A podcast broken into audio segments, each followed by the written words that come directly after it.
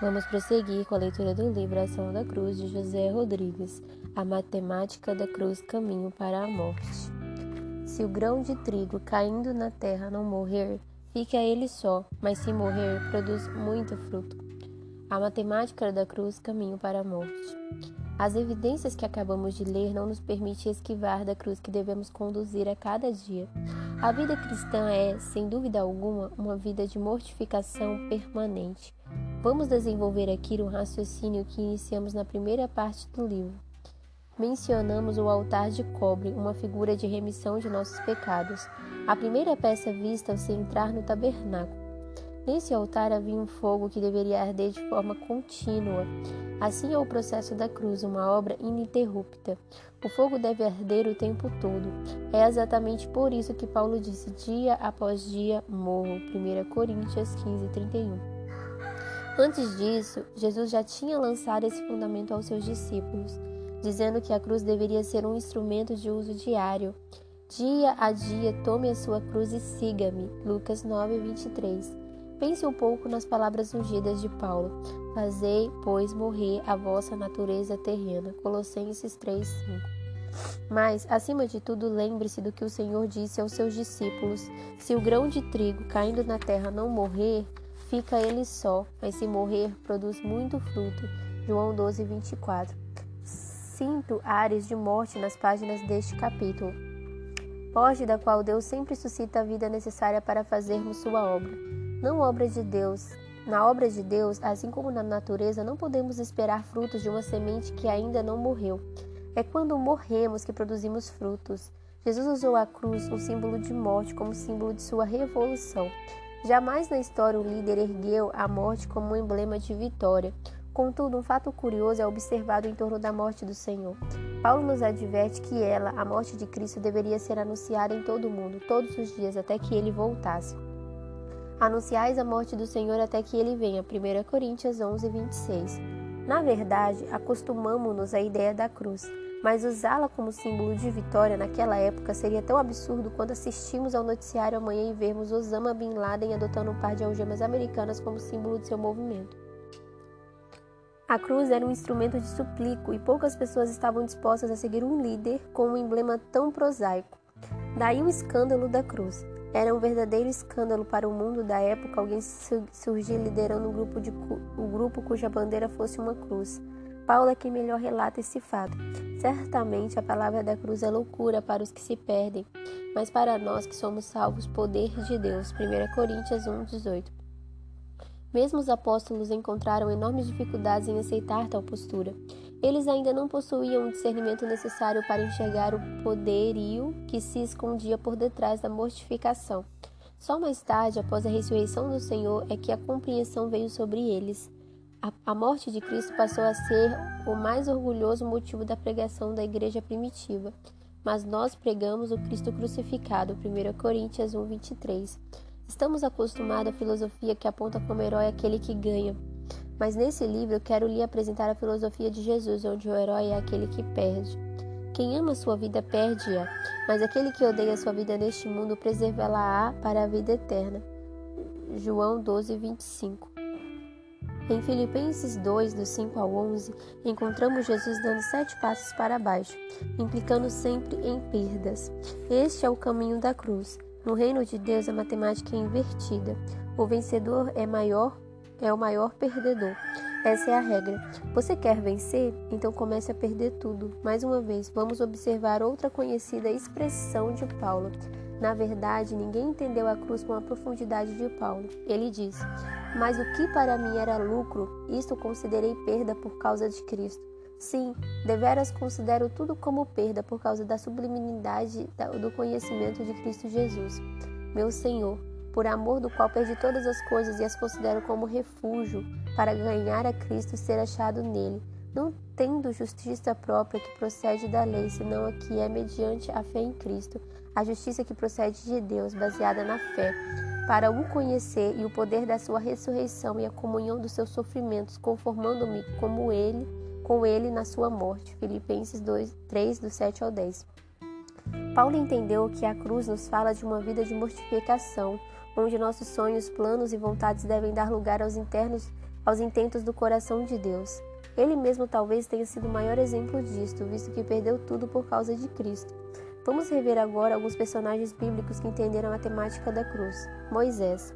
A Bíblia diz que Moisés era entendido em toda a ciência do Egito, Atos 7, 22. O Egito naquela época era, era os Estados Unidos de hoje. A maior tecnologia, assim como o maior conhecimento científico, residiam naquele país. E Moisés, sendo forte candidato a um futuro faraó, deveria dominar todas essas ciências disponíveis no país. Numa certa altura, o ambicioso Moisés considerava-se a criatura mais culta daquela nação. Mas depois que experimentou o deserto, outro tipo formidável de cruz, Moisés tornou-se outro homem. Depois da cruz em forma de deserto, Moisés tornou-se um homem vazio. Antes conhecedor de todas as coisas, agora ele implora a Deus: ensina-nos ensina a contar os nossos dias. Salmos 90, 12. Ele esqueceu toda a matemática egípcia. Este é o mesmo processo que o Senhor vem desenvolvendo em nossos corações.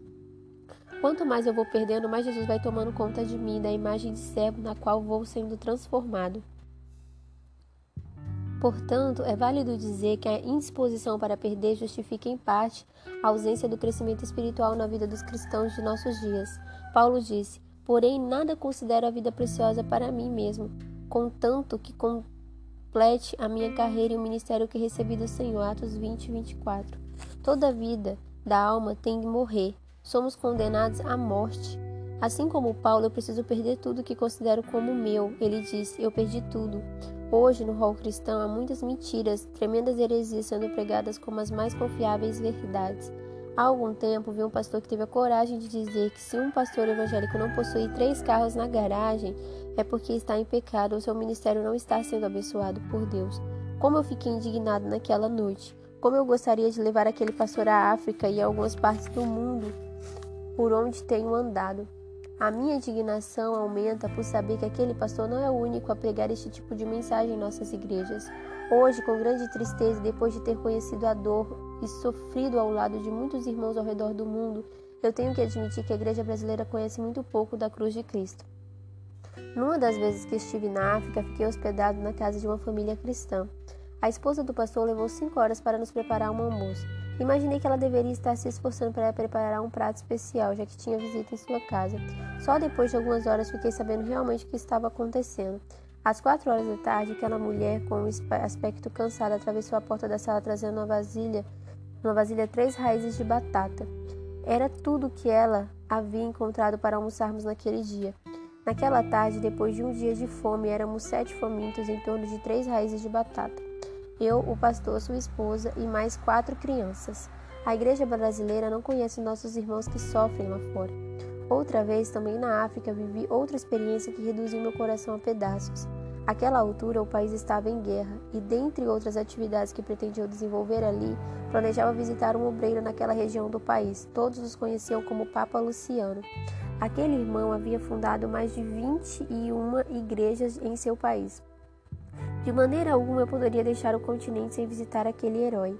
Depois de muitas dificuldades, consegui chegar à humilde vila onde ele vivia atualmente. Tudo era muito simples e improvisado. Finalmente chegou o momento esperado quando ele levantou a cortina da cabana e apressou os passos na minha direção para me abraçar. Fiz o mesmo. Nós nos abraçamos e nos alegramos por nos revermos depois de alguns anos. Depois disso, semanas para sentamos para conversar e falamos sobre diversos assuntos. Pude notar durante a conversa que Papa Luciano, embora com expressão radiante no rosto, não estava bem de saúde. Ele apresentava sinais de cansaço. Depois de muitos anos voltei à África. Também desta vez tornei a visitá-lo. Na hora do almoço ele foi até o telhado de telha de palha da baixa cabana onde morava e lá retirou alguns peixinhos secos pelo sol. Ele me disse que os tinha guardado para uma ocasião em que recebesse uma visita especial. Eu me senti indignado do privilégio que relutei bastante antes de aceitar os peixinhos. Era o maior banquete que ele possuía naquela altura. Perguntei-lhe com que estava se alimentando ultimamente. Meus olhos encheram-se de lágrimas quando ele me respondeu que estava comendo uma vez por dia, comendo apenas farinha, água e sal. O mais surpreendente estava por vir.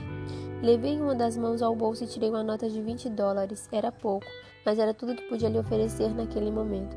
Agora foi sua vez de chorar. Ele olhava para a nota como quem não acreditava no que estava vendo. Suas mãos tremiam. Finalmente, com os olhos rasos de água, ele disse: Esse foi o maior dinheiro que peguei em toda a minha vida. 20 dólares. Um obreiro que percorreu todo o país e abriu 21 igrejas nunca, em mais de oito décadas, pegaram uma nota maior que 20 dólares. Oh Deus, como eu queria arrancar aquele pastor do púlpito daquela noite, naquela noite levá-lo à África. Muitos pastores precisam conhecer o contexto em que vivem inúmeros irmãos para além de nossas fronteiras. Hoje, mais do que nunca, a igreja precisa conhecer a cruz. Há pastores que só querem ganhar, e até parece que muitas passagens, como Filipenses 3, 7 8, nunca estiveram escritos em suas Bíblias. Paulo diz: Eu perdi tudo.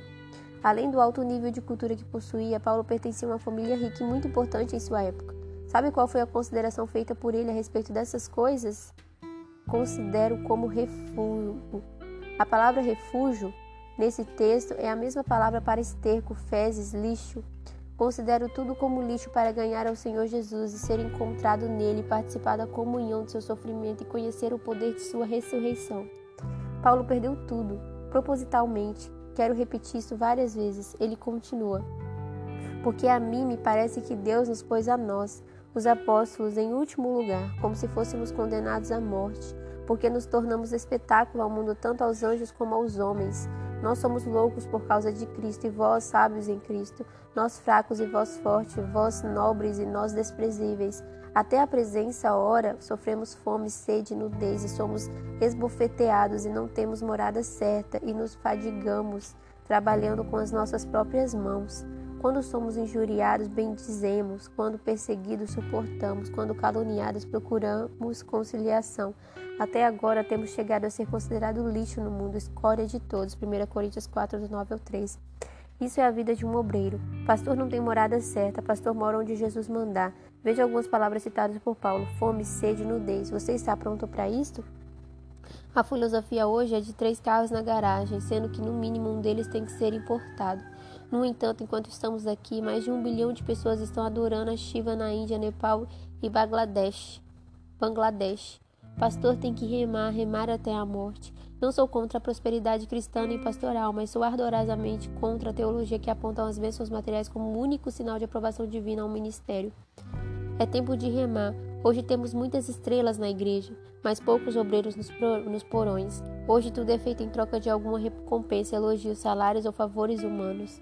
Deus seja bendito pelos poucos obreiros que vivem em lágrimas nos últimos porões da igreja. Ninguém sabe, mas lá estão eles, atravessam noites inteiras entre gemidos e lágrimas. Porque Deus não é injusto para ficar esquecido do vosso trabalho e do amor que evidenciaste para com o seu nome, pois servistes e ainda servi aos santos. Hebreus 6, 10.